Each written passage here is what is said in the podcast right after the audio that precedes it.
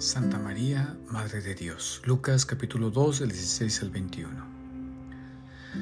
La octava de la Navidad llega a su culminación con la celebración de Santa María, Madre de Dios. Y secularmente la octava cierra un ciclo y abre un año nuevo. Es decir, la misma celebración parte en dos al tiempo. La presencia de Jesús tiene el poder de poner fin al hombre viejo y dar a luz al hombre nuevo el cual necesitará de los cuidados de una madre. ¿Quién mejor que Santa María, la Madre de Jesús, Señor nuestro? La presencia de la Madre de Dios en nuestras vidas no es otra cosa que el continuo sí de María en su cooperación con el plan de Dios. Ahora en nuestras vidas, especialmente ante circunstancias difíciles, la enfermedad, la ausencia de un ser querido, cambios, cambios en la familia o el matrimonio, incluso la vejez. Junto con ello, hoy también recibimos la bendición de Dios en las palabras explícitas que encontramos en el libro de los números. El Señor te bendiga y te proteja. Haga resplandecer su rostro sobre ti y te conceda su favor. Que el Señor te mire con benevolencia y te conceda la paz.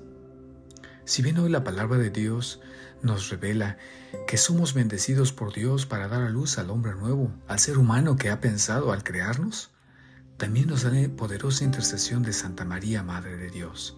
Sin embargo, el Evangelio nos la presenta como modelo del discipulado. Es decir, María, la Madre de Jesús, no tan solo intercede por nosotros y seguirá intercediendo en este nuevo año, sino que es nuestro modelo para la transformación del hombre nuevo en nuestras vidas y así poder cumplir el plan de Dios.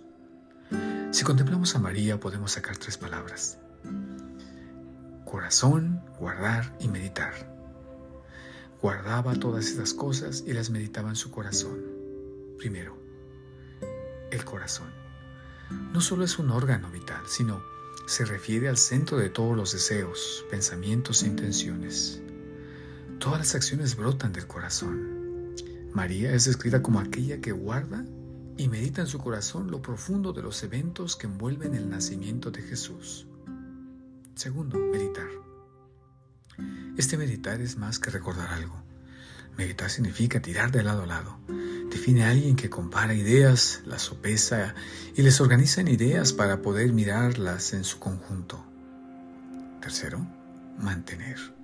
Esto se refiere a la acción de alguien que busca entender el significado de algo para ponerlo en práctica. Por eso en la escritura Dios pide a su pueblo guardar sus mandamientos.